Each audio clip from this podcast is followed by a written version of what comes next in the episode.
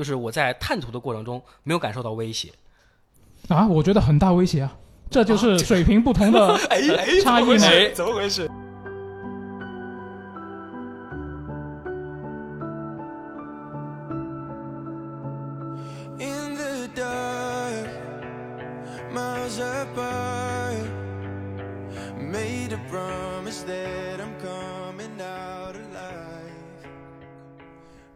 各位听众朋友们好啊，欢迎收听 UCG 杂谈会的最新一期。你看，最近时隔十三年，《心灵杀手》终于出了续作，我们 UCG 杂谈会时隔一年也终于推出了续作。好，啊，这期节目啊，我们邀请到两位嘉宾啊，一个是啊 FJ 啊，先给大家打个招呼吧。哎，大家好，我是 FJ。然后还有第二位就是啊，这个我们直播通关了的选手啊，日历同学。大家好，我是弟。啊，这个啊，我们三位啊，还还忘了我自己呢啊，我自己我是主持人啊，德雷克。这次我们三个人就会从呃不剧透的角度给大家聊一聊这款游戏啊各方面的问题啊，哎还有这个哎问题，你这个倾向已经冒出来，怎么就只聊问题了呢？对呀我们首先哎，三个人先简单的评价一下这款游戏啊，呃，摆一摆立场，那那就先从 FJ 开始吧。啊，我当然是很喜欢这款游戏啊，我本身就是 Remedy 的粉丝嘛。嗯然后这个游戏我也是期待很久了。就我觉得它最吸引我的一个点就是它把很多以前埋下的伏笔啊都用到了。哎，然后呢，就整个游戏玩法方面，我自己个人是不太喜欢这种玩法的，但是冲着它的故事为人呢，我觉得可以。嗯，就是还是给给多少分呢更多。那我这当然是已经给了九分了，大家都看得到了。对，这 FJ 是参与了我们提做了我们提前评测，两天爆肝打完。然后我这边是，首先我必须亮明立场啊，我觉得这个游戏我最高给到八点五，然后个人想给到八点三左右。为什么？主要是因为不剧透。但是单从故事上来说，你可以类比，把它和蜘蛛侠纵横宇宙啊类比啊就是他他在最后面最高潮的位置断了，然后呢，他其心可诛啊，明摆着明年春天一个 DLC，年末一个 DLC，他这个故事其实是从我的角度上来讲是没有把我讲到爽的，就这一点我非常的难以接受，因为我也是一个非常看重《心灵杀手》剧情的人。然后他这个剧情这这么一段如鲠在喉，所以含泪扣到了八点三分啊。然后其他部分的话，玩法方面我直播的时候也锐评了一下，我觉得它的箱庭啊、战斗啊做的都是挺不成熟的。但是我也没有那么在乎，因为我比较看重它的剧情，所以综合来看，我会给到八点三分这样子，就还蛮喜欢的。但是也有很多可以吐槽的地方。嗯，嗯，那就我这边的话，其实整体感觉还是不错的，就是玩起来会有很多啊、想吐槽啊、想骂的地方，但是他的故事部分还是挺出彩，包括叙事啊啊、一些演出，真的就很有 Remedy 那个神经病一样的风格，就是啊非非常带感，就是这部分太出彩了。但是也不喜欢的地方就是，我承认你想创新这是个好事，就对于很多厂商来讲，创新都是好事，但是你这次创新的部分对于游戏来讲没有加分，甚至可能会成为扣分项。我的话可能也会是八点五左右，就是出彩的地方太出彩了，但是不行的地方也不算太不行，但就是跟出彩的地方相比不值一提。你说它创新的不好的部分是指玩法部分还是故事叙事部分？对，主要还是玩法部啊，分。那后面可以细说。对对对，这是德老师憋了三天啊，终于有机会发挥了，是吧？当时玩的时候就一直想吐槽，你看现在机会不就来了吗？嗯，开始聊之前还是简单介绍一下本作的基本信息啊。它这一次非常大胆的用了双线叙事这种啊、玩法或者说框架，呃，男主还是艾伦嘛，前作就跌入湖底之后就啊、一直待在那里没有出来，然后这一作呢，我们还会扮演另外一位主角，呃，FBI 的探员呃萨贾，他就是来小镇上面调查一些离奇的杀人案件，然后并且就慢慢的啊、探寻真相，然后找到艾伦，然后跟艾伦啊再进行一些啊互动啊，然后继续把这个事件解决掉。OK 啊，这就是本作的故事背景了啊。就你看这次创新的部分啊，首先啊，大家最明确的能感受到就是双线叙事。啊、我当时看到有一张一一个一个提示啊，这个不算应该不算剧透，就是他说你可以自由选择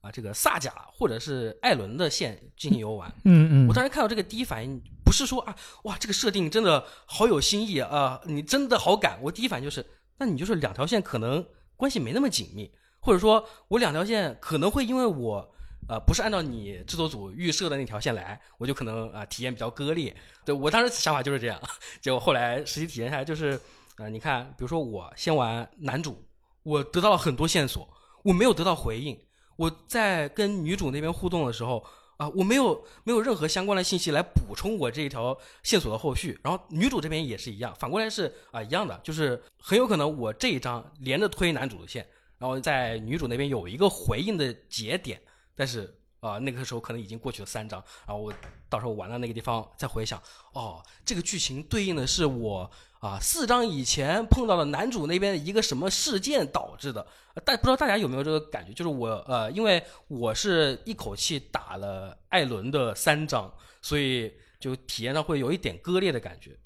二位感觉如何哦？你是你是哦，你是这样玩？那那其实这个游戏你呃，就是两条线你推的那个顺序，可能也会多多少少能够影响到你那个游戏体验哦。对，因为就是我觉得他这次给你一个自由选择方向，但是，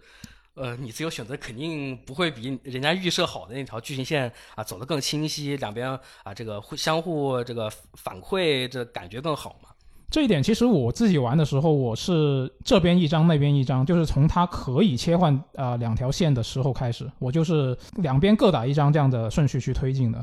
但我我自己玩下来，我会觉得说，我感觉它这个两条线可能，如果你是一口气推的话，可能你先推萨甲线，然后再去推艾伦线，会是一个比较。呃，怎么说就没那么割裂的感觉？但如果像你说的，你刚刚说你是先推了艾伦线是吧？那可能憋了好久，终于玩到艾伦了。那那可能可能确实会有一点点这样的问题。那日历你那边你当时怎么玩的？我当时其实是两张萨迦，两张艾伦这样子去推。其实当时直播的时候我就提到这一点呢，就是他他给你的这个自由选择，其实会相当于是挺冒险的嘛。嗯玩家什么什么组合的推进方法都有，嗯，但其实 Remedy 它终究它我我感觉它骨子里还是一个做线性叙事的是呃制作组，所以它一定有一个推进流程方式的最优解，其实就是 FJ 的那种推法。就是一人嗯一张，一人一张，这样子你推到这一章的时候，它有和上一章呼应的地方。它其实是这样子的。然后德老师那样肯定是，我觉得体验应该是最糟的一种推法最糟的你先推了最谜语的艾伦的部分，然后再回去推女主，会挺怪的。对，其实萨甲那条线它会，我觉得会更加的怎么说？如果是一定要是一条线推到底这样的玩法的话，我觉得先推萨甲那个会比较好。因为我觉得萨甲它这一次新角色的引入，它有一个很大作用，就是给那些没有玩过前作、没有玩过系列其他作品的玩家，就是可以跟着萨甲这个，他完完全在游戏里面一开始就是不知道怎么回事的一个角色嘛，就新接触这个事情，然后他现在这个新角色进来，玩家新玩家也可以跟他一样，大家都是萌新，然后就可以从头开始去了解这个故事。我觉得如果你非要一条线推的话，从萨甲线开始玩，应该是一个比较顺畅的一个方向。嗯，对，而且就最直观的感受来讲，就是萨贾看到的是这个世界上真实发生的东西，嗯，但是艾伦那边他看到就是呃最里层的那一那那些关系，就是一个噩梦维度。对对对，他看到的东西不是你能够直接判断它是真的或者假的，哪些是现实发生的，哪些是啊、噩梦啊，或者说黑暗力量啊这些乱七八糟的东西，嗯那个玩家是呃很难判断的。就是呃从新玩家的角度来讲，可能还是先萨甲先会好一点。啊，但是，哎，哎，比如说，你看，我们玩过一代的人，再跑过来玩萨甲线，其实开头有一部分很多信息是比较无用的，对吧？就已经知道了，对，很多都是就是已经知道了很明确，比如说啊，开头探了半天线索，突然蹦出来一个黑暗俘虏啊、怕光，黑暗好俘虏，对，黑暗俘虏啊、怕光，就是很多这种前作已经大家知道的信息，甚至比如说像，因为还是不剧透啊，就是前作里面一个关键道具啊，到这一座其实也是，就是如果你玩过前作的话，你看这个地方我知道它是什么了，就这个探案的解谜的过程就少了一层乐趣啊，但是对于这个单独的作品来讲，这样的做法肯定是没有问题的。所以我觉得根本上还是在于 Remedy 这边他做的这个自由选择。我不知道你们两位什么感觉？当时我一听自由选择，你没事儿吧？因为他他当时说推出男女主两条线的时候，而且他是很明确的说的，女主那边是会更加照顾新玩家。嗯，嗯，当时我的第一反应就是，那你肯定是强制的女主一张，男主一张，女主一张，男主一张，因为这是符合一个正常 UR 逻辑的。就你新老玩家在这种节奏下，你都能获得一个比较好的体验。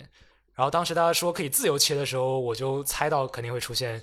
像我们现在这种三种不同的体验。嗯，它就说白了就是，可能现在马后炮有人会觉得说，那你老玩家，那你就先推那个艾伦不就得了吗？你新玩家你就先推萨甲喽，你两样你都不沾，那你就交替推喽。那问题是我出剑的时候，我怎么知道？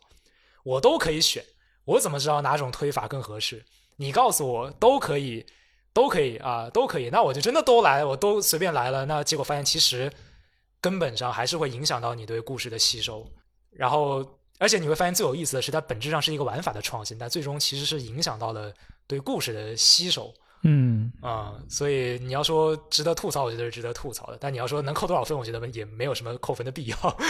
确实，对，就是属于一个让你感觉挺挺大的一个槽点吧。但是好像说算它缺点吧，也不算。嗯。嗯，就确实是一个呃有意思的创新，但是不是很有必要。那关于叙事这部分，我觉得如果我们要继续深入聊的话，肯定要涉及到剧透。嗯，那所以我们这一期节目就不聊了。我看以后如果有机会的话，我们再聊一期。那这一次我觉得比较着重可以去聊一下一些不剧透的部分，就比如说这游戏的战斗，大家觉得这这一次这一个作品的战斗怎么样呢？就因为因为我是觉得说 Remedy 他之前做的这么多游戏，其实它的怎么说啊？啊、叙事和故事都是它的强项，然后玩法我觉得一直都是他们的弱项。我我还记得我以前给控制写评测的时候，我当时是评价说这是 Remedy 最好玩的游戏啊，很多人还不信啊，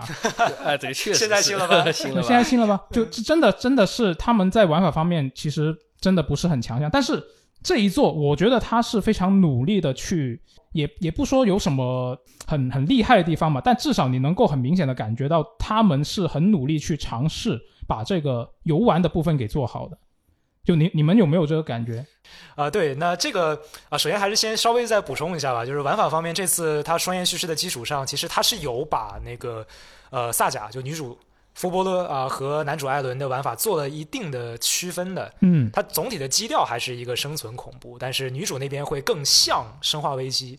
然后艾伦这边会更像是初代心灵杀手。对，就是它其实有是又不完全一样。对对对，它是它总体基调还是生存恐怖。然后这部分玩法的话，我会感觉它特别像是那种，就是以前我们班里那种学习特别努力，哦但是相对来说没那么得到要领啊的中等偏上的学生。就始终都是那种综合起来，哎，真的还挺不错，但是总是差一口气，差点意思。你你看他的课本那个笔记都写满了，对对但是他考试就是八十分。对对对，他始终是一个八十分的水平。其实不止这座，前面也一样。我觉得每代的玩法，他不是说他不认真做，嗯他，是很认真的去做，而且很认真的去突破。就你很少见到像 Remedy 这种《心灵杀手》初代，就是一个很很简化的玩法，一路一路冲，然后挺创新的，用那个手电筒去瞄准，对，然后做那个呃量子破碎，然后就又搞又换了一套玩法，嗯，超能力、快节奏，然后到控制，它虽然还是超能力，但是又完全又搞了另一套《银河恶魔城》。对，然后节奏再次加快，然后加入更多的枪，它每一次它不停的在变，它没有嗯一次是吃老本的。然后《心灵杀手》这次，你以为作为二代，它其实会把一代的那种玩法加强就够了，他说他说我不，嗯，我要生化危机，我要生存恐怖那一套，然后又搞了生存恐怖，就都是八十分，都是嗯八十分，我觉得。战斗玩法还是薄弱了很多。对，那具体 bro 在哪儿的话，那那就我先来吧。我觉得我对这方面作为一个生化危机 啊二十五年老粉，我觉得这一块就是它它不得要领主要在哪儿，还是在于它的首先它资源管理系统，嗯就这一块儿相对来说有点混乱了。就我哦打的是、我打的是普通难度，嗯普通难度，然后主要是体验在呃就生存恐怖这块主要体验在萨甲这边。那萨甲这边呢，我打到后面出现了什么情况？我打到后面包全满，嗯然后仓库最可怕的是它的那个次元箱，啊，仓库的格子也全都塞满了。但问题在于，我打的过程中，我其实完全没有在节省，就只是单纯的我不停的捡资源、捡资源，但是战斗从头到尾没有几场，然后我的资源过剩了。他的资源还是太多了。对它其实没有规划好，就对于一个普通难度的生存恐怖游戏来说，你的资源应该是处在一个稍微有一点点富裕，嗯，但是始终还是有一种你紧张的感觉在。但它这个的话，它这一个其实做的就没有那么好，我觉得可能还是在于他们第一次尝试，嗯没有嗯调好这部分的配而且我觉得资源呃这个分配上还有一个很大的问题，就是它的地图实在太大太广，但实际上你这么大的地图，我都是以解谜。开开箱子或者说获得资源为主，但是你的战斗基本上还是安被安排在一些剧情上需要你打架的地方，就是我在探图的过程中没有感受到威胁。啊，我觉得很大威胁啊，这就是水平不同的。差异呢怎么回事？怎么回事？因为我觉得这个游戏真的对我来说太难了。啊，对我，我可可能也是因为我不太擅长擅长这种打枪游戏吧。我觉得真的太难了，我玩到中段是就切切成了那个简单难度。哦，就我会我会时时常在推图的过程中有一种怎么说，有一种很紧张的感觉，因为我不知道是哪里会冒出敌人，然后我又不敢太轻易的去开枪或者照手电，特别是艾伦线，嗯艾伦线那个敌人是比较特殊的嘛，就它是一团阴影，然后那些阴影呢又不是全部都是敌人，它是有真正的敌人藏在一堆阴影里面，但是其中可能只有一些会出手来打你。但如果是在初代遇到这种情况，那我肯定就是拿起手电筒逐个照过去，对，照照到在哪个源很，呃，初代的手电筒跟这座系统还有很大差别，就是对它不光是你呃正常照就能够把阴影照出来，而且是你的呃手电筒会一直回啊，而且它资源给的很多。对，是的，就初代完全是不怕没有电池的，但这一代不一样，如果你就真的逐个照过去的话，电池很快就用完了。那所以我，我当时玩的时候是推图的时候是一直都很紧张，因为我觉得资源不太够，可能到中段往后会好一点。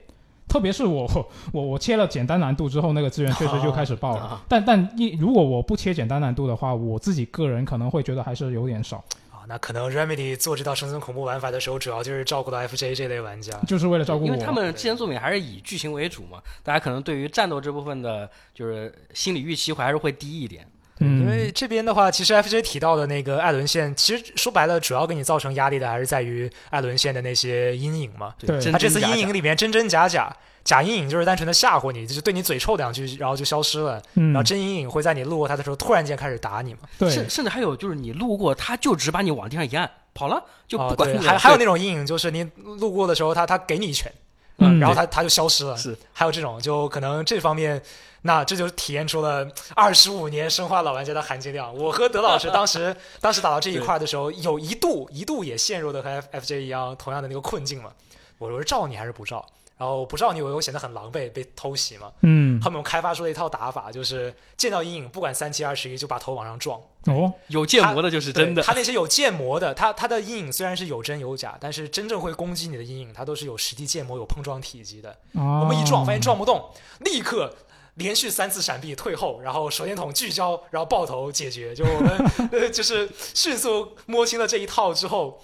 然后就就又没有那个生存压力的。所以我觉得这个可能也是哦 Remedy 做的时候。就是这，这个可能也就是我评价 Remedy 做这套生存恐怖，它没有打磨到太好的一个原因。嗯，你在生化里，你是不会遇到这种就是我们两种风格的玩家在资源上差距这么大的这种情况的。对对它的平衡性上相对来说还是会差一点。就是 Remedy 这个它可能会搞成就是我不太确定，就是实际玩家的反馈怎么样。至少在办公室里面，大家已经出现两派了，一派就是觉得不够用，一派是觉得你给的太多了。嗯，那这个不是实际上不是玩家水平差异而导致的，而是在于一些就是你可能会玩法作战作战思路上的一些小的分歧，就会导嗯致如此之大的这种资源差异的话，那其实我觉得它这套呃资源管理系统的包容性相对弱一点，但也不是不能玩儿，对吧？哦是对，所以但是我觉得这一块儿其实还是会作为一个我个人的扣分项的。哎，那你觉得你们觉得这一次它的战斗难度其实就普通难度来说啊，嗯就还是偏简单嘛？对你们来说，难度嗯对我来说，我觉得它它的难度是就单从客观上来讲，我觉得是刚刚好。哦，嗯只是单纯的它资源过剩了，它资源过剩之后，就导致我我捡的有用的东西我塞不进包里，嗯我必须得扔。然后这个过程就让我非常的难受，因为它它不是说我有仓鼠病我要扔掉我不舍得，而是在于它扔的过程也做得很繁琐，啊是。整理包的过程也很繁琐，它没有自动整理，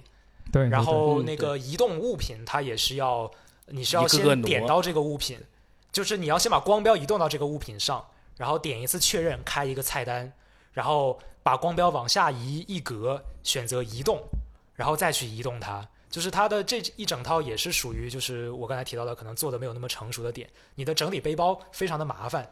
然后连带着你会发现它每一步都就综合导致你的体验比较差。就是首先我你资源过剩了，我要花时间整理背包，然后你整理背包呢还不好整理，浪费时间，搞得有点心烦意乱。就一整套下来，综合起来会导致我会觉得它的难度虽然是刚刚好，嗯，但是体验不好。啊，对嗯，而且，我这边有有一个比较直观的感受，就像之前 FJ 提到，就是敌人从四面八方来嘛，呃，这个也是跟前作不一样的。前作呃每一场战斗出现敌人，他会给你子弹时间，就啊，对啊，我不是说那个它它有它有个专门的特写，告诉啊你敌人从那边出来了。就告诉你这边有人，你要去提防一下。就前作至少不会让你啊、突然被袭击，然后就是呃吃触电杀这种情况。当然呃，当然前作玩起来就是后面这种东西太多，呃所以也会导致玩起来很烦躁。但现在就是没有这个东西之后，它的很多地方就出现了太多的触电杀。我进一个门，我考我需要考虑四面八方到底哪边有人啊、哪边是真的，哪边是假的。然后这个人会不会突然直接瞬移到你脸上？对，瞬移到你脸上这个事情，是我认为这次战斗体验最差的一个部分。啊、首先他们敌人的运动轨迹是你完全无法以人类常识判断的。比如说，当时我们直播的时候碰到一条狗，那个狗先是一个后撤步，然后画了一个三角形出来冲到我们脸上，就是后撤啊、走的是斜线，然后平移到差不多三米之外，然后直着又奔向玩家就身旁，只要咬一口，然后又从侧边溜走了。呃呃，阴影那边也是，阴影那边太多的移动轨迹是你没办法控制的，但是呃你没办法掌握。而且还有一点就是，像狗可能还好一点，但是你如果是这种人形的黑暗俘虏啊，或者说那个阴影，它的身高跟你差不多啊，它会经常直接怼到你的镜头上面，再加上它本来就那个虚虚实实的特效，就可能会，我不是说我瞄不准它，我是真的不知道它在哪里，它到底哪边是有伤害判定，哪边呃哪边是会向我发起攻击，看不到看不清动作，这个我觉得战斗体验上是很大打折扣的。那我你这么一说的话，我突然想到，就是艾伦那边的敌人相对来说还比较好对付，因为他们的瞬移基本上都是直线向你突进，然后、萨甲那边很多敌人他瞬移就是左左左右瞬移的，就很难，我觉得。对，所以我觉得就是刚才 FJ 问难不难，我会觉得从客观上来讲，它这个本身是不难，但是因为它有一些地方没有打磨好，导致它变得难。这种难就是属于我当我 GG 的时候，当我吃瘪的时候，我不会怪我自己，我会怪这个游戏。就是这个时候我会我会怪他有些地方没有打磨好，因为就是战斗，刚才我们是呃说了生资呃那个资源管理嘛，其实战斗还有一个很重要的部分是它的动作，嗯就这一次的战斗部分，它的所有的切枪啊，然后上弹啊，都是绝对的真实，就是绝对的慢。哦啊嗯，对你切枪，它真的是慢悠悠的把枪揣兜里，然后再掏出一把枪。上弹真的就是慢悠悠的，咔一退膛，然后一颗一颗子弹往里面上。然后它的动作之间的衔接也是更加偏真实的，就是简单说，就是你的你在实际的战斗中，你每一步动作的时间成本都很高，然后你会有一个相对比较大的硬值，嗯这就直接导致一旦敌人是三名以上，你就会很惨，这个战斗打起来就会非常的狼狈。嗯那这个我也是认为他呃就是综合让我对他的这个战斗评分比较低的原因吧。这也扣回到之前一直说的，他们虽然代代在创新，这是一件好事，很敢做，但相应的其实他们也就没有积累。嗯，就一套玩法用完之后，它其实是用做新的玩法，它缺乏一种积累。我本来个人的话，期待点还是在于你《心灵杀手一》那一套很有独创性的手电光瞄准啊、聚焦那一套，在二代里能够经过你十三年的沉淀之后，打磨出一套更加成熟的做法。但他们的选择还是说我只是保留了一部分一代的核心的设定，整体直接又做了一套新的生存恐怖。那这边的话，就是从期待值角度来讲，我期待太拉太高了，给我造成的落差比较大。嗯，但是哪怕排除掉这部分的期待，你实际玩的时候，还是会觉得它有一些地方不成熟。我觉得战斗的话很难，我从我个人来说，我很难去夸他。对。确实，对，呃，而且其实呃，我个人非常喜欢的就是前作一个设定啊，就是呃，在这次没有表现出来，很可惜。就是呃，一代的 DLC 作家这个 DLC 里面，它会有很多呃，让你用手电筒照屏幕中飞起来的那个文字，你就可以把它、嗯把它具象化。比如说呃，这边有一个油桶，你一照，这个油桶就会出现，然后它会引爆，或者说这里有一个桥，呃呃，英文单词的桥，你把它一照，呃，就你就会出现一条道路。我觉得这个是前作呃 DLC 里面就是。处理这个战斗非常不错的一个设计，就是你战斗还是那个战斗，你加了这套系统，或许它不会让战斗多么有深度，多么有呃多么好玩，但至少你的观感上来讲是非常有趣的，而而且这个设定是跟呃这个主角的能力息息相关的。呃，相反到二代的时候，我觉得它主角呃玩法部分没有太多的就是反馈到战斗层面，就是大部分还是呃环境解谜啊、环境叙事，或者说呃一些啊、开心的道路啊这样的，就是能力没有反馈到战斗这方面，我觉得还是有点可惜。那我觉得他这一方面就用到了解谜那方面，嗯，对，就没有做到战斗里面。OK，好，那我觉得这样再再聊下去，粉丝们不高兴了啊！怎么一直骂？哎我们我们聊一点做得好的部分 啊，我们该聊聊做得好的部分。那这次我觉得所有人应该最常听到的一点就是《心灵杀手二》特别像一部恐怖美剧，这一方面你们怎么看？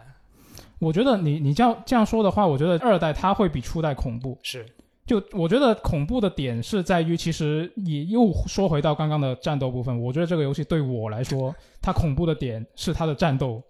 然后其实它其他的部分，我觉得是不太怎么说。虽然虽然它有很多突发惊吓，它有很多 jump scare，但是我觉得那种只是可能更偏向于凡人吧，就不其实不恐怖。然后初代是完全是一个呃，就是它的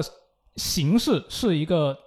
像美剧一集一集这样的形式嘛。然后它因为当时的那个战斗比较简单，所以完全不恐怖，这是这个问题。然后这一代因为二代它的形式上，现刚刚刚刚我们也提到了，它有两条线，然后这两条线它是可以在一定的地方是可以自由切换的。那这个设计就导致到它虽然它其实还是想做成像初代那样啊、一集一集这样的形式，但实际上它集与集之间的那个界限是比初代要模糊很多的。它并不是说你播的那个曲子，然后这一章结束了，然后下一章就直接开始了，来来一个什么前情提要什么的，不像初代那样。啊，对，因为它有，它需要给你一个中途的一个，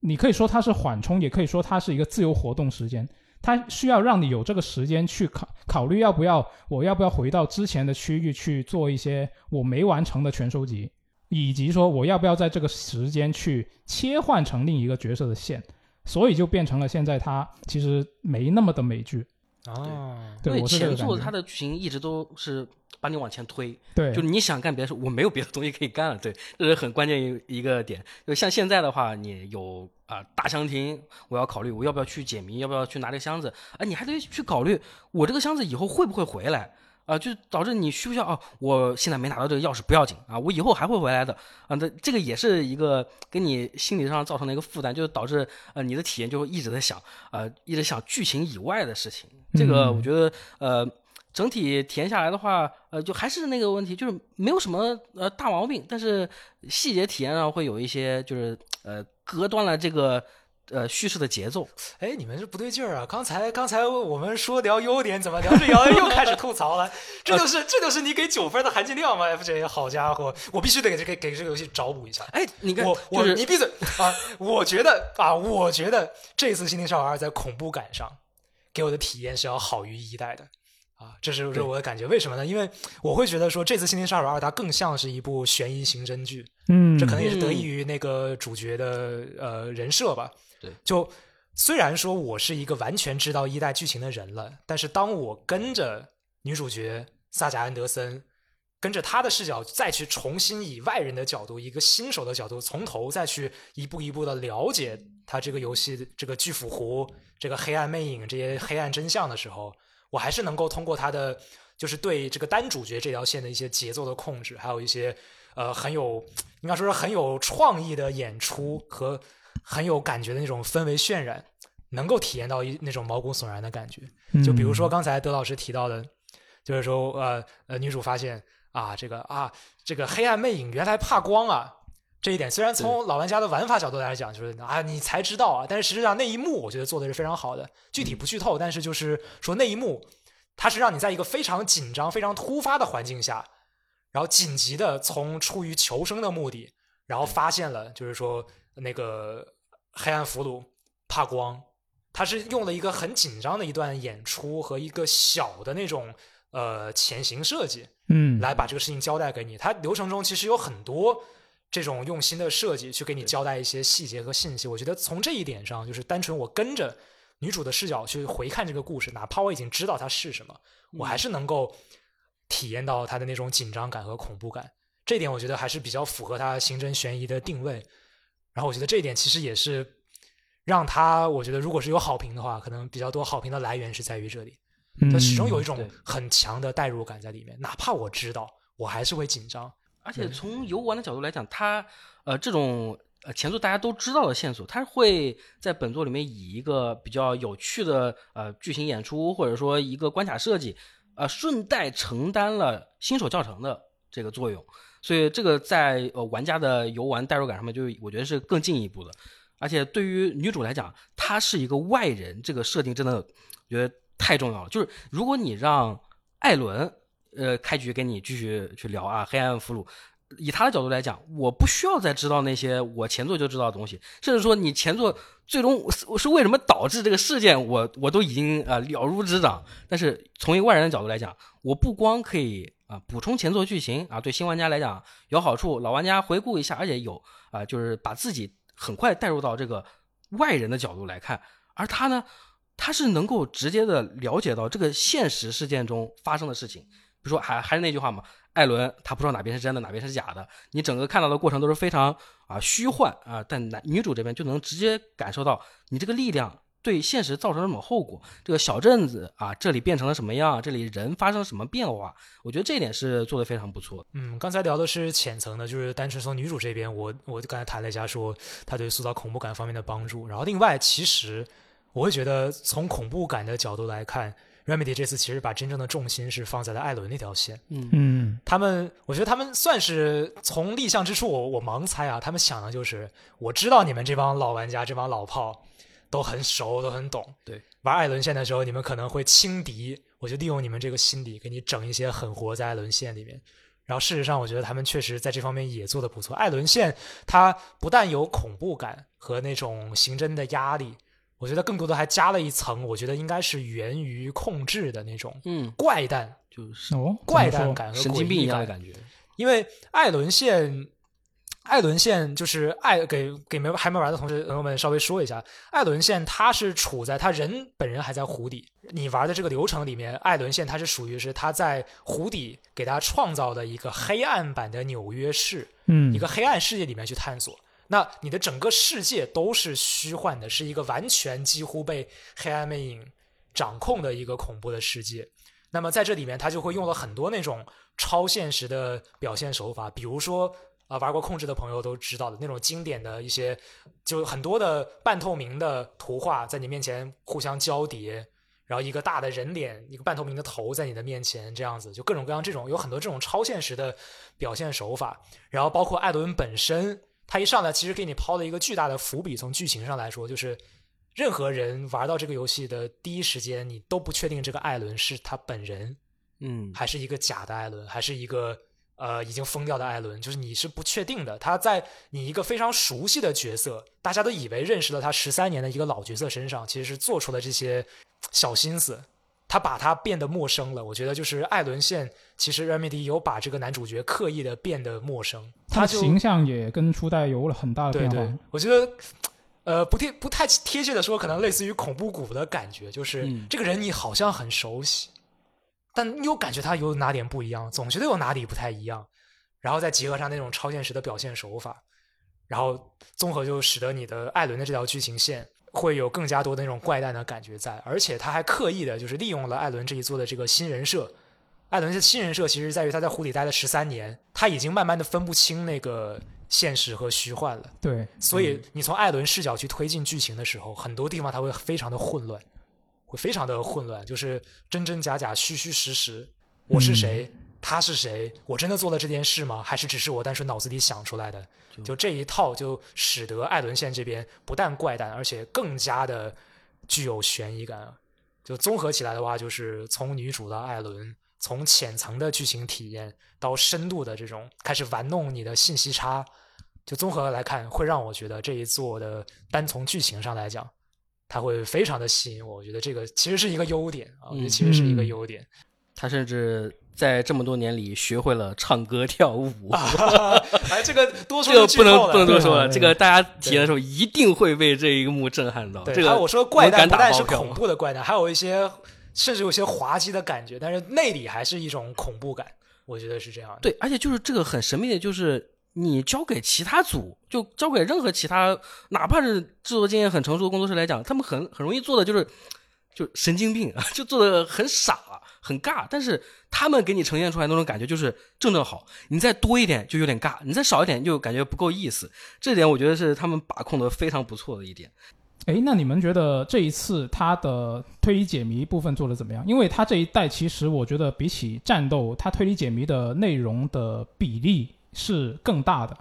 就我觉得它可以说是一个恐怖推理解谜游戏嘛。你们觉得这方面它做的怎么样？我先说我个人喽，就是首先先先回扣到我们之前吐槽的战斗的部分，嗯，就是恰恰是因为这次它战斗部分史诗级减少，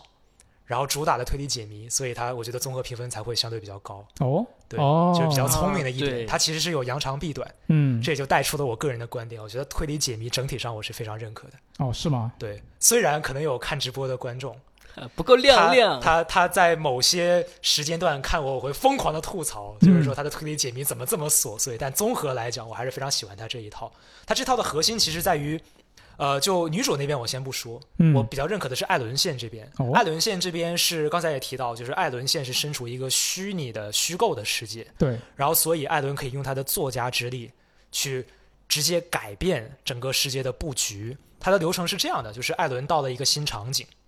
他在这个场景里面进行一些探索，然后会获得一些信息，比如说啊，他走到一个地方，这是一个凶杀现场，嗯然后他发现了一具尸体，这不是剧透，只是举个例子，他发现了一具尸体，然后他就获得了一个信息，就是谋杀案。嗯这就是一个信息。然后这个时候，你打开艾伦的思维殿堂，然后把这条谋杀案的信息选中、确认，然后那一瞬间，艾伦县的所在的这个凶案现场就会发生一些细节上的变化。有个很酷的特效，对，一个很酷的特效之后，你这个场景看着还是刚才那个场景，但是可能会多一扇门，可能会多一个梯子，嗯然后可能会多一张纸条，而且是多一整个些环境布局都会有很大差异，就是会有会有一些细，其实是会有一些细节差异。它其实还是同一个场，景，但装潢会改变。对，对，它就是这样的一套流程。然后它在一个大的箱庭探索过程中，你会从一个大场景景里面获得三到四个这种信息，也就是说，同一个箱庭你可以切换四种不同的布局。对，然后每一种布局里面，它会安排一些互相关联的小谜题和剧情线索。是，对，这就会综合使得你的整体的解谜探索体验会非常的有意思。就是因为你进去的时候，你是一张白纸，对，我不知道我会发现什么，然后我发现了尸体，获得的凶杀案的这个线索，但我也仅仅只是获得了一个信息而已。我切换了这个世界之后，这个新的箱庭布局对我来说又是一张白纸，我又要再探一遍。就你会不断的去接收到新的信息，然后获得新的疑问，然后你再推进的时候又获得更多新的信息，就信息是不断不断的去增加、增加、增加。然后，但是你能够真正解开的谜题，它是只能是它是严格的卡着你，对解开第一段儿，解开第二段，解开第三段，就你始终会处在一种困惑的状态。我觉得这个作为一个探索解谜的游戏来说是很重要的，它始终保持着一个困惑的状态，推着你去继续的去推进。嗯，所以我觉得从这个角度，就是从这个设定的角度来说，它是很好的把自己的推理解谜的玩法和剧情本身的设定都融合到了一起，就浑然一体，浑然一体。你我很难界定说这一套它究竟是玩法的设计还是剧情的设计，我觉得是嗯两者都有，这个很厉害，这个一般是做不到的。嗯，你刚刚说这一点，其实我也很喜欢，就是，但是我喜欢的点可能稍微有点不一样，就角度有点不一样。哦，就是我会觉得说，它这个东西，呃，因为像你刚刚提到，它一个场景里面，你可以收集到大概三个、三个、四个这样的一个呃线索。其实我觉得更贴切应该说是艾伦的创作灵感吧。啊，就是对对对对，他他他这个创作灵感，其实实际上你要推进这个流程的话，它实际上只有一个创作灵感是可以让你走到正确的那个推进可以推进的那个步那个线上面的。但是它给你三四个选择，其实我觉得这个东西是什么呢？它其实这个就是一个新概念岔路。哦，就是你像一般游戏，你在地图里面做岔路，不就是向左转、向右转？你走到尽头可能放给你放个宝箱什么的。它这个就不是，它是同一个场景，但是给你这么一变之后，实际上它就是一个岔路，是吧？但是它的表现形式就跟一般游戏不一样，就这个新颖的感觉是让我比较喜欢的。嗯，可能本质上，呃，有人可能会说，本质上你不是有场景复用吗？还真不是，它是一个场景做四套。对，是的，对就是它这个它这个东西改写现实这个新概念岔路，我是很喜欢的。呃，然后它其实艾伦线它还有一个呃萨甲线没有的系统，就是那个光暗谜题嘛。啊，那光暗谜题你们觉得做的怎么样？就它那个光暗谜题是它有一盏灯，然后呢，它那盏灯呢是可以把场景里面的光吸收进去，或者把存在这个灯里面吸收掉的这个光放出来，让这个场景变成一个有灯的场景。然后它这么做了之后呢，那个场景是会发生变化的，就可能跟刚刚提到的这个呃新概念岔路有点类似，但是它就是一个另外的不同的方式。你们觉得这方面他做得怎么样？嗯，德老师你怎么看？啊，他首先他肯定不如这个灵感灵感改变现实这个事情，因为灵感改变现实那边就是他做的非常好的就是，呃，包装很好，然后加上你跟设定也非常相关。灯泡这个，我个人觉得是偶尔来一两次还不错啊，但是你玩久了之后，你会发现其实就是我看到这个灯，我试一下喽，我试一下另外一种场景啊，这里发生了一个什么变化，但是。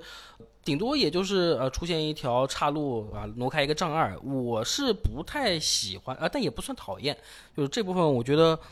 偶尔增加一点惊喜是挺好的，但是、呃太多了，太多了，太多了。你觉得它太多了？对我反倒我反倒觉得它太少了。我会我会觉得说它它其实和呃就灯泡切场景和那个用灵感词条切场景其实是不矛盾的，它们功能是不一样的。嗯呃，灵感词条切场景是一个总的解谜框架，嗯然后在具体的场景内细分下来，你再用灯泡去改变一些小范围的东西。它其实是呃灵感这个东西是更大，然后灯泡是一个更细小的一个改变。嗯，然后而且我觉得从定位上其实也不一样，灯泡那边更多的是。就它，我感觉它更像是那种我在解谜游戏里找到把钥匙开了把锁这种定位，嗯它本身更偏向于一种小解谜的工具。我觉得你刚刚提到这个，它是一个类似于钥匙的定位这个东西，我觉得很贴切。这也是我比较不喜欢它这一个部分的一个原因。哦，就是我会觉得，我我刚开始玩的时候，就是它呃艾伦线的早期，它不就是一开始是先让你进行一个场景一盏灯的这么一个变化，但其实它也没有很大规模，是吧？哦，我是这个意思。你说这个确实，因为它有一个设定，就是艾伦线稍微推一推之后，你会集到大概四盏灯，对对对，嗯，然后这四盏灯理论上我们按照我们一般生存恐怖或者解谜的设计的话，应该会有那种大的一个箱庭，让你去串联，思考怎么样分配这四盏灯。是，因为这个灯的，就是刚才德老师也提到，就是你这盏灯，啊、应该是 FJ 提到的，就是你这盏灯你点亮之后，你其实是把光存到了一个固定的地方，对，你去其他地方的话，你这个光你是收不回来的。那可能会出现，照理说应该会出现你的光不够用的时候，嗯，你就要去分配我这四盏灯先后点亮的顺序是什么，是用的位置在哪里。但是它后面确实这部分是没有做的。没有进一步去扩展，对，有这个比较可惜啊。嗯我们聊完这个艾伦线，我们聊一下萨甲线的这个推理解谜啊。啊，萨甲线就因为它是 FBI 嘛，就他在查案的时候要遇到很多，怎么说呢？有遇到很多一一方面，它它两方面嘛，解谜部分，它一一个是案件的推理部分，然后另外一个就是在地图上面探索的时候遇到一些小的谜题那种。这这种小的谜题，我觉得萨甲线这部分，像什么开密码锁啊、找保险丝啊这种东西，我觉得相对来说还是有点俗了。但你结合到它故事里面，我觉得勉强是可以接受的。而且我觉得他比如说找保险丝这个有一个问题，就是我在流程非常前期的时候就会碰到一个啊需要螺丝刀啊需要用钳子打开的地方，但是我可能要推个几大几个小时才会真正见到这些道具。等我见到那些道具的时候，我又得呃额外跑回来一趟。这个我觉得这个设定我是非常讨厌、非常不能理解。这对、哎呀，这这不就是银河恶魔城吗？但是这个他是故意的吗？对，确实有点银河恶魔城那个调性，但是这个对于一个生存恐怖的啊、呃大箱庭来讲，这个你好歹你给我加一个剧情线，你让我走回来，或者说啊、碰到一个什么路上的小事件，给我补充一点新鲜感，我觉得会好一点。哦，当然它其实呃很多场景你在回去探索的时候会出现啊、呃时间呀、天气上的变化。呃，这部分包装还是不错，但是你那些箱庭，你那些收集，你给我搞点过程啊！就是嗯，我觉得德老师你不满意的点核心可能还是在于返程探索的收益不值得你这样去做，因为事实上，你刚才提到的不就《生化危机四》重置版对吧？就是一开头上来就给你塞了几个大后期再回来的东西，但差别在于哪儿？为什么《生化四》好？这个我觉得做的一般，对，就是收益问题，很纯粹的收益问题。生化四嗯就是他始终在跟你强调的是，我这些东西你后期是你真的值得回来的，回来之后你探索到这些东西会给你的体验带来质的改变。因为它你你回来之后探索的东西，它都不是那种很稀疏平常、稀松平常的东西，它都是一些很贵重的宝石，或者是一些你当时可能会非常缺的资源，因为它有一个动态的那个管理嘛，它会跟你刷新的。但是在这个萨甲线这边，它的就是很纯粹的，我回来探索之后，百分之一百打开的全部东西都是资源、子弹啊嗯这些东西，我真的不缺。就到后期，我不值得我特意为了五发霰弹、三发手枪，我跑二十分钟回来探一趟。就这部分，可能我觉得是德老师刚才提到的不满的根源所在。呃对，我觉得其实可能跟生化四还有点不一样，因为生化四整体来看，还是他给你规划好了一个路线，规划好了一个固定的流程，然后你这个时候你正好就回到了村子里，你就可以顺便的拿到你之前摸到的钥匙啊，再过来去探一遍。但是赛亚这边就你可能会，比如说你现在剧情要去右边的岔路，但是你拿到了一个道具，你左边那一整片区域你是可以不用回去的，但是你如果想要拿这些资源，那你就得专门为了它额外跑一段啊、比如说你像啊《生化危机》里面，我可能回去啊、碰到一个新支线，它好歹是一个新 BOSS，而且它可能天气不一样，我过去的呃路程是比较有新鲜感的。它就是在一些比较旁支的区域，啊，这次没有做出太多啊、能够刺激你去呃拿它的动力啊，当然就也就只是一个资源而已嘛。心灵杀手二也会给你在回去的路上给你加一点东西啊，就给你刷出来一个新的敌人。刷怪是吧？对啊，你你在他身上打了六发子弹，然后最后打开那个箱子拿回三发子弹，对对对，亏了。哎，而且你还有可能打开箱子没有东西，这个是我们当时玩的时候就发现非常惊喜的。他应该还是、啊应该是有动态难度的，就是他他应该别别尬黑，你这种专门回去探的时候，肯定是给你东西的。就啊特别是有你资源过剩，他才不给你刷。这个核心，我觉得兜兜转转还是会回到我们之前提到的，就是因为它没有玩法的沉淀，第一次尝试生存恐怖类型，嗯，没有打磨好。哎，那所以，但是但是这跟解谜有什么关系呢？我们刚才聊的不是萨贾的解谜吗？我觉得萨贾的解谜核心还是体现在了，呃，那个他的思维宫殿里面。推理那部分是吗？对推理那部分，萨甲其实流程上没有太多真正算是解谜的东西的。其实从玩法上面，从玩法解谜上面，它还是比较简单的那种。我找一把开锁工具，然后我对着那些我开不了的锁，然后呢就推图打怪走剧情。我觉得萨甲线的所谓的解谜相对弱一点，它推理部分很重。推理部分就体现在它的核心系统，就是说萨甲作为 FBI，他去呃发现了线索，跟人聊天获得了一些信息之后。然后你可以切换到他的脑内世界，一个思维宫殿。然后你刚才获得的所有的信息都会整理成一张一张的拍立得，然后你把这些拍立得贴到墙上，做成那种很经典的探案的线索墙，就是一张拍立得拉一根毛线，然后再扎到另一根拍立得上，就有点像是思维导图。它的核心的推理就是你在他脑内的世界里去做这个线索墙，从线索一二三得到推论一二三，再从推论一二三得到。一个新的发现或者一个新的呃破局的目标，嗯，对，它就核心的逻辑其实是这一套，所以我觉得萨甲线的解谜相对是没什么存在感，更多的还是这种用线索墙去推理。那么问题来了，你们觉得它这个线索墙系统做的怎么样我我是不太满意。啊？就就因为为怎么说呢？它我觉得它本质上其实没有让你真的去推理，但因为它它那些它那些线索其实就是它能放的地方是唯一的，就是你你要是你你不用想，你只逐个试，你就可以放上去。穷举法，嗯。对啊，你可以穷举，而且它也不存在说像比较类似的，举个例类似的例子，比如说是那个福尔摩斯系列，它里面的那些是让你二选一的，起码是要，就是它有一个可以让你选的，然后它选了你对不对，它也不告诉你。就那种它是真的要推理，但这个其实它就我觉得它本质上是没有让你推理，它更多是一个形式的东西，然后用一个很酷的形式把这个故事的一些细节的信息给你梳理一遍，这个我觉得是好的。但是从推推理玩法的角度，我觉得它，嗯，我觉得它不算是一个推理玩法，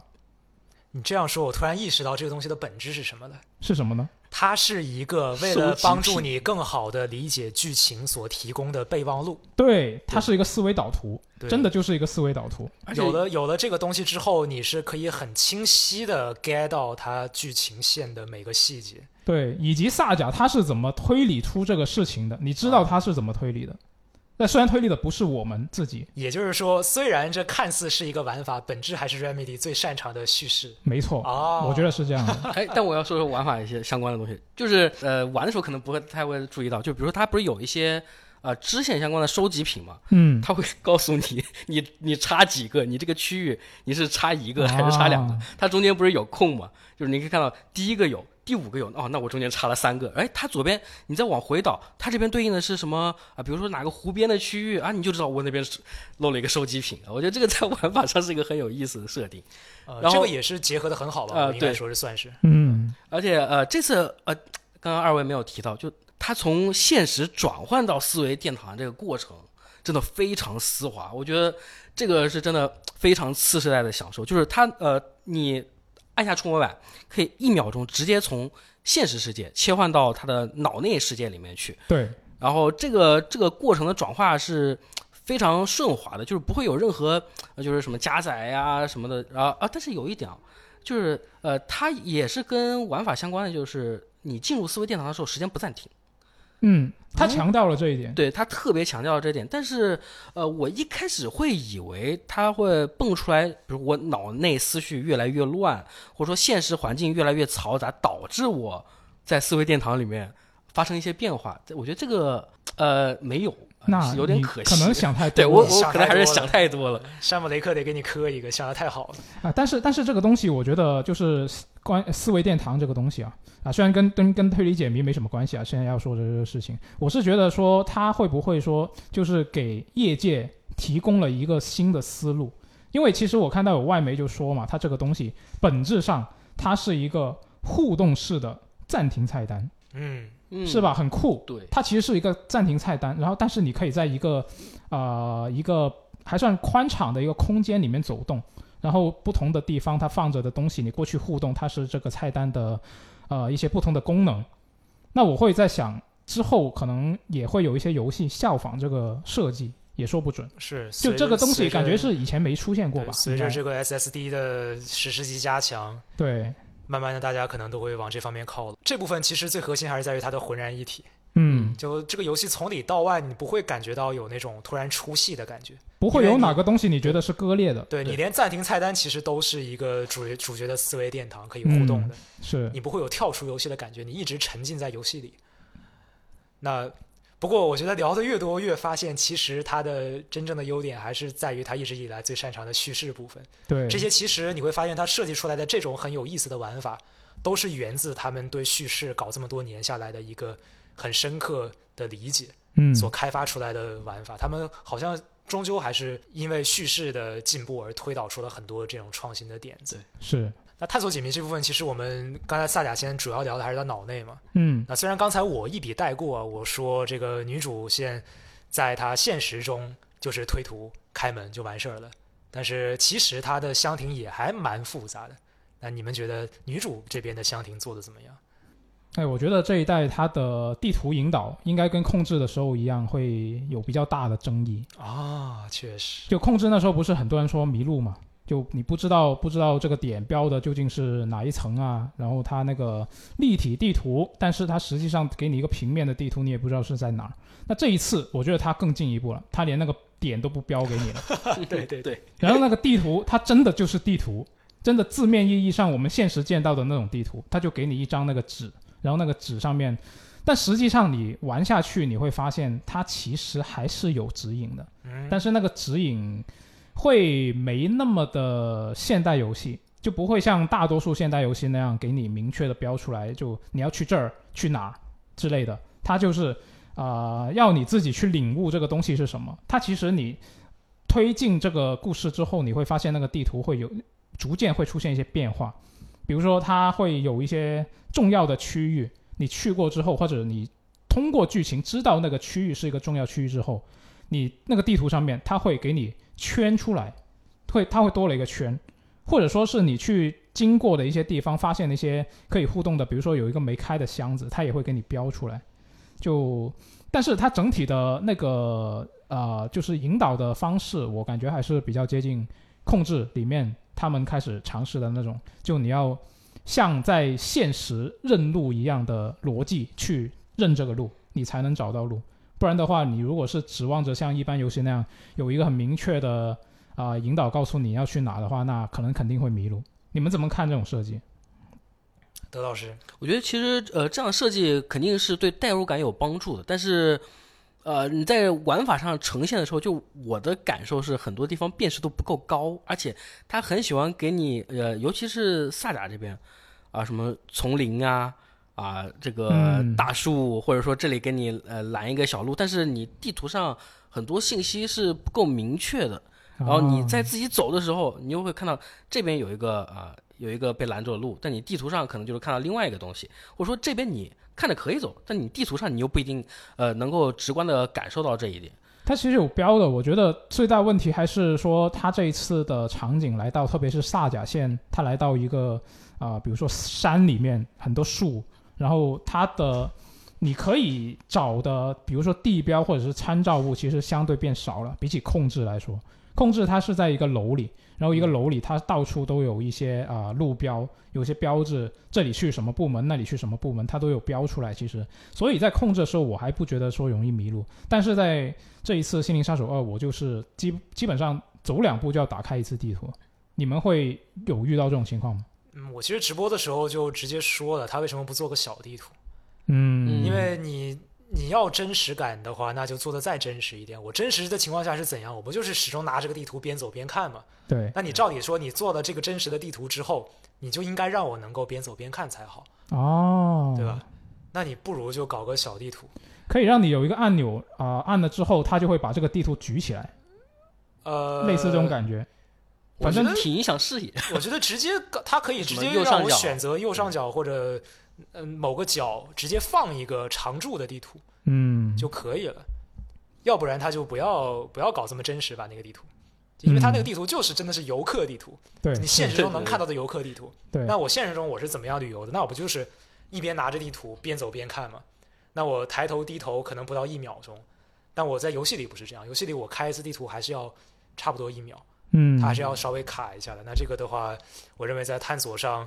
这部分其实是也是应该也是他们算是考虑欠妥的一一部分吧。嗯就本来控制那一套，它算是算是延续了，都是看不懂的地图，但是它加了生存恐怖之后，就导致你这个开地图的频率史诗级加强，啊，因为你场景变开放了，是我真的完全记不住哪边要拐弯，哪边不用拐。嗯银河城好歹我硬记，我还勉强能记得住，对吧？这个是有一个，我觉得是一个比较大的问题。对，而且尤其是呃你在看地图的时候，你很难把那个比例尺对应到你现实中该走几步，或者说我是走到第一个路口，但你往那边一看，这边好像还有一个路口，我是在该在第一个路口左转，还是在第二个路口左转？这个结果就导致比例尺你你会把那个开地图界面抠烂，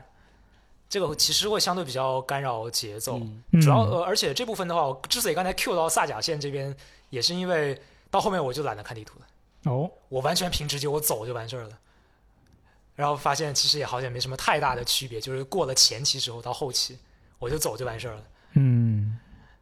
可能也是因为你当时已经对这个地图已经很熟悉，其实是麻了，到后面我知道，我知道别的地方我应该是那个岔路，我还得再去一次。哎，而且那个时候就有可能感觉我不需要全探索了，那些资源对于我玩法上来讲不太需要。我觉得有就是对，就是后面就是其实就麻了，就是有的时候可能我觉得我还是有点需要的，我可能还得再去那个岔路一次。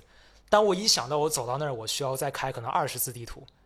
我就算了，我们直接去打 BOSS 吧。嗯这个就综合导致，就是我到后面我萨甲线我的背包，我差两个背包没有升级，就是因为我后面我麻了，我不想再去探索，太累了。因为它的传送是这样，就是说我你后期你要回到你要回到第一个场景去探索的话，你是坐车去，然后到那个固定的停车点，然后你是在进入整个大场景的入口，然后你得一路步行跑到最里面去。但往往需要你重新探索，才才能够。收收集你之前缺的东西。所以说到后面的话，这方面会降低我的探索欲望。当然你呃，当然你要，而且最有意思的是你你说萨甲线这边它这样子的复杂的探索跟它的解谜有没有关系？其实没有关系。嗯嗯，他他这个他还真的是很干脆的解谜就是解谜，然后探索部分真的就只是单纯的给你提供一些资源。对，它大部分谜题其实也不需要你去探索到一个比较远的地方。对，就你核心的需要解的谜都是主线推完你就能过的。嗯，就这部分还是回到我们可能重复了很多次的，就是这部分是他们第一次做，是，他们并不擅长这方面，只能做个样子，然后让让你玩的差不多像那么回事儿就行了。嗯嗯那这这个其实也是也是我们对这个游戏稍微有点嗯不太觉得他做的没有那么好的地方。那接下来我们要讲的可能就是一个他做的非常不好的地方，哦，在那之前，在那之前有个问题，是什么呢？我们三个怎么感觉到现在为止一直在吐槽？那为什么最后他的评分是九分呢？我问一个非常尖锐的问题。我觉得我喜欢他的地方就是他的故事设定背不呃背背景设定以及他的故事，但是我们这期节目不能聊，对我们这期不能聊剧情，他好哦所以搞得好像我没有称赞他一样。哦，所以我是不是可以理解成我们的评测实际上是着重聊了他真正值得注重的优点，然后瑕不掩瑜的瑜，我们现在在疯狂的聊。对。应该是。啊。OK，这个免责声明，虽然是疯狂的吐槽，但是我们这一档栏目的定位就是这样的。啊，我们会更加有攻击性的去聊一些可能瑕不掩瑜里面的瑜啊一些瑕疵的部分。确实啊，对夸的部分，你看我们的评测其实就已经夸的差不多了。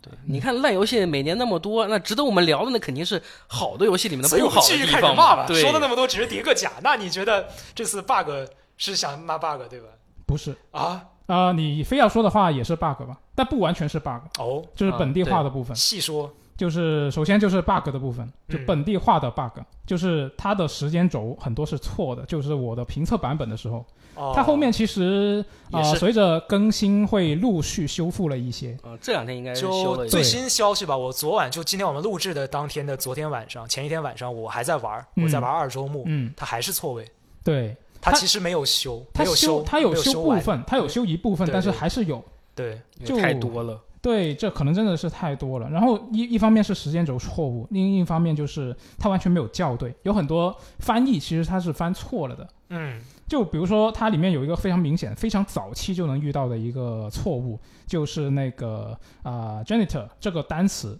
它有嗯门卫的意思，也有清洁工的意思。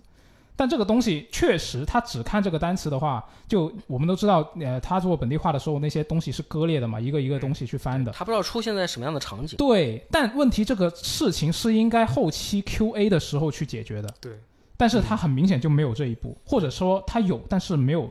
没有没有完全解决这些问题。因为因为 FJ 提到的这个就是这个英文单词 janitor 它的两种翻译的结果不同，对这个东西这么重要，是因为它是一个解谜的，对提示是，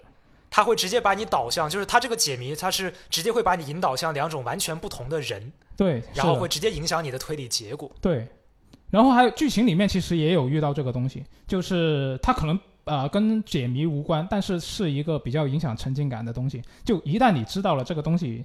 它是翻错了，你就觉得很过分。就比嗯它剧情里面啊、有一个清洁工，他是一个清洁工，嗯，然后他给你一个道具，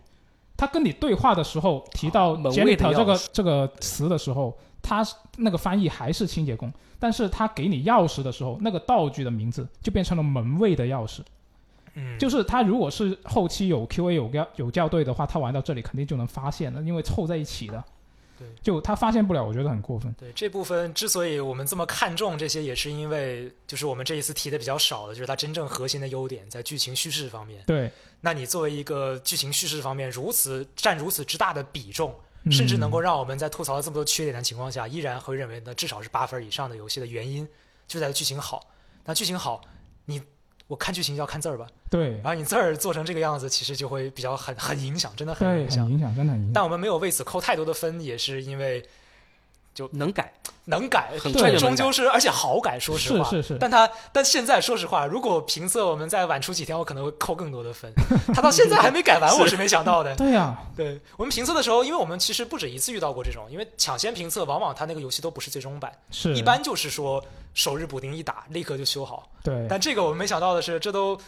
过了呃半半周了，对啊，还没有改完，是比较震惊的。是。然后除了刚刚提到的呃时间轴错误，然后翻译错误，还有一些问题我是比较在意的。它可能不是一个错误，但是我会比较在意，就是有一些比较约定俗成的东西，它改了。哎，就是它毕竟是一个十三年前就有初代的游戏，是吧？嗯，然后它里面有一些呃专有名词，比如说地名啊、人名啊这些东西，它这一代其实是改了的。然后我们也知道，控制的时候，它其实有一个 DLC，它是跟《心灵杀手》是相关的，里面其实也有提到这些地名啊、人名啊东西。它里面其实已经改过一版了，它这次又改，就很奇怪。对这个这个点，因为可能有可能有听众会觉得说啊，你十三年了改就改了，但其实不是的，它中间也不是完全就不出这相关的东西了。是啊，它呃初代有一个翻译的版本，然后控制 DLC 有一个版本，嗯，然后后面它 remaster。对，remaster 其实相当于是又多了一个版本，嗯，就是他又跟你强调了一下那个老的印象，嗯，就导致它反复横跳。对反复横跳，然，后这一次的话，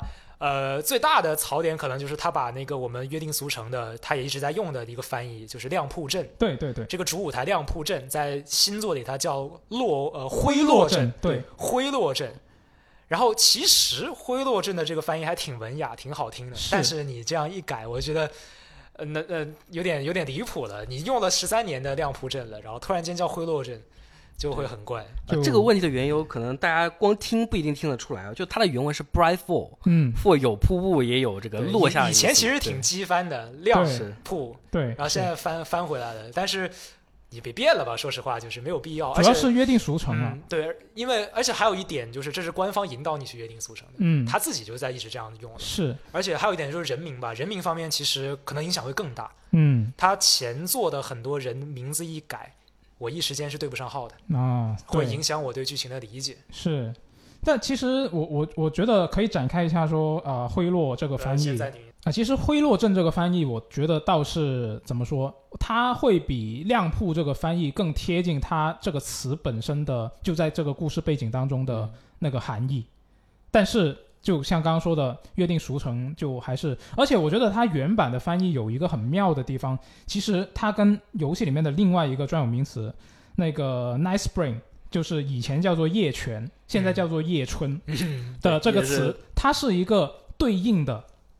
有对仗关系的一个东西，因为你和量铺和夜对，你看，你看这个量和夜，然后这个 fall 和 spring，它它是可以是春秋，也可以是跳起落下，它其实都是一个对应的，也可以是瀑布和泉水，它其实是一个对应的关系。所以以前的老版的翻译，我觉得是比较妙的。哦，啊，这么一说，瀑布跟泉水它们的水流方向可能可能它亮瀑亮对铺可能其实不是积分，是考虑过的。我觉得是的，嗯就是如果他给这个亮瀑镇这个地方，呃，给它的背景加一个，比如说它这里有一个非常著名的瀑布，那这它就完美了。嗯，但但很可惜，很可惜。但反正现在简体中文版它就是改成了灰落跟叶春了，但是繁体版它还是原来的翻译，哦，很神秘。这个咱们也是都习惯了，对，习惯了。呃，然后还有就是其他的一些翻译我不太满意的，就是那个这一次艾伦线里面面对的那种新的敌人，它原文是叫 Fate Out，然后它对应的是啊、萨甲线那边的黑暗俘虏嘛，嗯，那个是 Taken。那按照之前的翻译，我觉得它应该翻成黑暗什么，但是它并没有，它就翻成了非常字面意思的恶影。恶影恶恶毒的恶，影子的影。对，呃，然后刚刚刚嗯提到的人名的部分，它这一次也有一个很大的改动，就是呃，就是控制里面的那个清洁工，在嗯在某个预告里面也已经曝光了，说是对说就就不算剧透了啊，就是这个那个阿提，以前翻译是阿提，现在他翻译成是阿赫蒂。那这个阿赫蒂，他现在这个翻译其实用的是，呃，因为这个角色他的英文原名，他实际上是芬兰神话里面的水神。那阿赫蒂就是这个水神更加常用的一个翻译，哦，所以他换成了这个，但也还是就你控制的时候，已经让人记住了阿提这个名字，那现在又改又是还是比较怪。这个我们直播的时候也是现场大家都愣了一懵了一下，因为他脸模也换了。我们当时还想他是控制那个人吗？哎，脸模有换吗？我感觉。呃可能就单纯的过了几年，呃，感觉长得感觉长得不一样了，可能是我哦，也可能是太久我觉没印象了。得他更老可能是错觉。对，嗯，就就很多这种东西，还还有一个我还想提一个，就是呃，就是艾伦写的，在故事里面他写的那个书《Initiation》嗯，那个词，其实这个词在在游戏里，它这次翻译是缘起嘛，嗯然后实际上这个词它是出自于美国作家约瑟夫·坎贝尔他提出的那个《英雄之旅》里面的三个部分嘛，对对对，就是启程、启蒙、归来。一般来说，这个他会翻译成启蒙的，是。但是他不知道为什么就翻译成了缘起。很显然，这，个而且而且这点为什么重要？因为就是这个刚才提到的这个三部嗯英雄、英雄的三部，这个也是在一代里面是一个非常重要的对东西。对，其实当时就有，但是现在换了个就嗯有点微妙，也你也不好说它完全就不行。嗯，我觉得其实这一步这一点还挺重要的，它会造成一个问题，就是不会让我联想到一代的启程，啊，嗯它会它会就是手动的把我和一代的这个联想给切断了。我第一时间我不会反应到启程。嗯，就你我会以如果为是那个看不到它的原文的话，对你会会联想不到它是这个跟那个是有关对，就对我老玩家来说，这部分是一个缺憾。嗯，确实，现在看来还没有改完啊！可恶，给分给早了是吧？然后最后另外的话，其实还有一个 bug 吧。这个 bug 本来我们也是以为是评测完之后它会尽快修复的，就是它这游戏里捡东西有一个嗯恶性 bug，、交互很奇怪。就是它它的捡东西是这样子，它很多东西都是放在盒子里的，对，嗯，然后它有的物品它会被那个盒子靠外的那一侧的那个呃那一边给挡住，哦，就你视野里看不到那个盒子里有东西。嗯那这种情况下，一般的游戏，哪怕你看不见盒子里的东西，它也会弹一个拾取的提示，是因为你盒子都打开了嘛，就自然而然我再点一次就可以捡。但这个游戏不是，这个游戏是必须你要调整视角，直到你能在游戏画面里面看到盒子里放的那个物品之后，它才会弹出拾取的提示。嗯就很多时候你可能一打开，你以为是个空盒子，因为你首先你从你这个正常的视角下，你看不到盒子里有东西，而且它也不会弹出拾取的提示。你以为它没有，但其实它有，它在你的视角盲区，你要把你的那个镜头拉到俯视的状态，嗯然后才能看到里面有东西，然后出了提示的那个拾取的东拾取的按键，然后再捡。我为什么说它是一个恶性 bug 呢？因为我怀疑制作组做到后面他注意到了这一点，但是他改不了了。对，就这个过程中，因为我们为什么做出这样的推断？因为在游戏流程中它箱有很多的柜子子，嘛，对吧？嗯很多的柜子，它几乎可能百分之七十的柜子都是把那个物品放在最下面那一格，对，怕你看不到。哦，对就是你一打开的话，因为你一定是俯视的去看，你就会直接看到盒子里面放的东西，你就可以嗯直接捡。而一般的游戏它不会放在最下面一格，因为会导致你玩家点了确认，然后你要再调一下视角，俯视捡完再调回来，这个操作成本是很高的。一般它嗯会把物品放在第一格或第二格，不会放在平最视就可以下面一格看到的地方。对，就当时我们就是从这里察觉到他为什么这样做，然后后面当我们意识意识到那个拾取的 bug 之后，我们就推测有可能是他想修都来不及修，啊，这个我们拭目以待，看他以后到底修不修这个拾取 bug。嗯，我感觉应该不会修了，这个比较比较难操作，感觉我觉得其实还有一种可能，就是他没有给你做多一套这个拾取动作，他就必须得让你在预设的那个角度去摸。呃，如果你以这个角度来看的话，那可能就只啊是减少工作量具体就不猜了。当然，我觉得这个事儿主要也是落在玩法上有点烦人吧，但嗯也、也不算太大的问题。我觉得真正嗯大问题可能还是在于它迟迟没有修复好的翻译的问题。是对好啊、这个这一次应该算是让大家见识到了我们媒体评测的另一面啊、就是就是一般我们常常会说瑕不掩瑜啊、常常会说有一些小瑕疵，但不影响游戏整体的优秀。但这次我们就只聊瑕疵，基本上基本上只在聊瑕疵，让大家听一些就是可能平时没有那么多机会跟大家说的一些点啊。嗯，这个也算是我们这个电台节目的一个算是定位吧。也没有啊，你也赞了很多。对，还是还是赞了很多。就这也是我们呃，算是杂谈会改版以后的呃一个重新的定位吧。就是一般的话，我们就是发出来的媒体评测的，像视频、图文，它的更多的可能会是在于在有限的篇幅内集中的呈现它表现的非常好，足以让我们给游戏打高分的优点，以及一些无法忽视的重大的缺点，然后综合的给出一个最终的评价。是那像这一座《心灵杀手二》，我们最终的评价也就是会给到呃九分，因为终究瑕不掩瑜。嗯，那像我们的电台节目，我们可能就会把一些可能没那么重要、没有那么会导致扣大分的缺点拿出来，再细细的跟大家再盘一盘，嗯以及一些可能没那么出挑的优点，也跟大家在电台里面再额外的再去多盘一盘。是的，给大家提供一些可能呃超出常规媒体评测之外的更多的信息和我们一些主观的观点。对。比，如说我锐评，我就说我断定我不会给这个游戏八点五分以上。那这个的话，嗯。就是非常个人化的一个评价。那这个也是你只有在我们的播客节目里面才能听到的一些爆言。是。啊，是的，所以非常推荐大家就是一整套 UCG 消费流水线。啊，媒体评测看一看，也来事后听一听我们的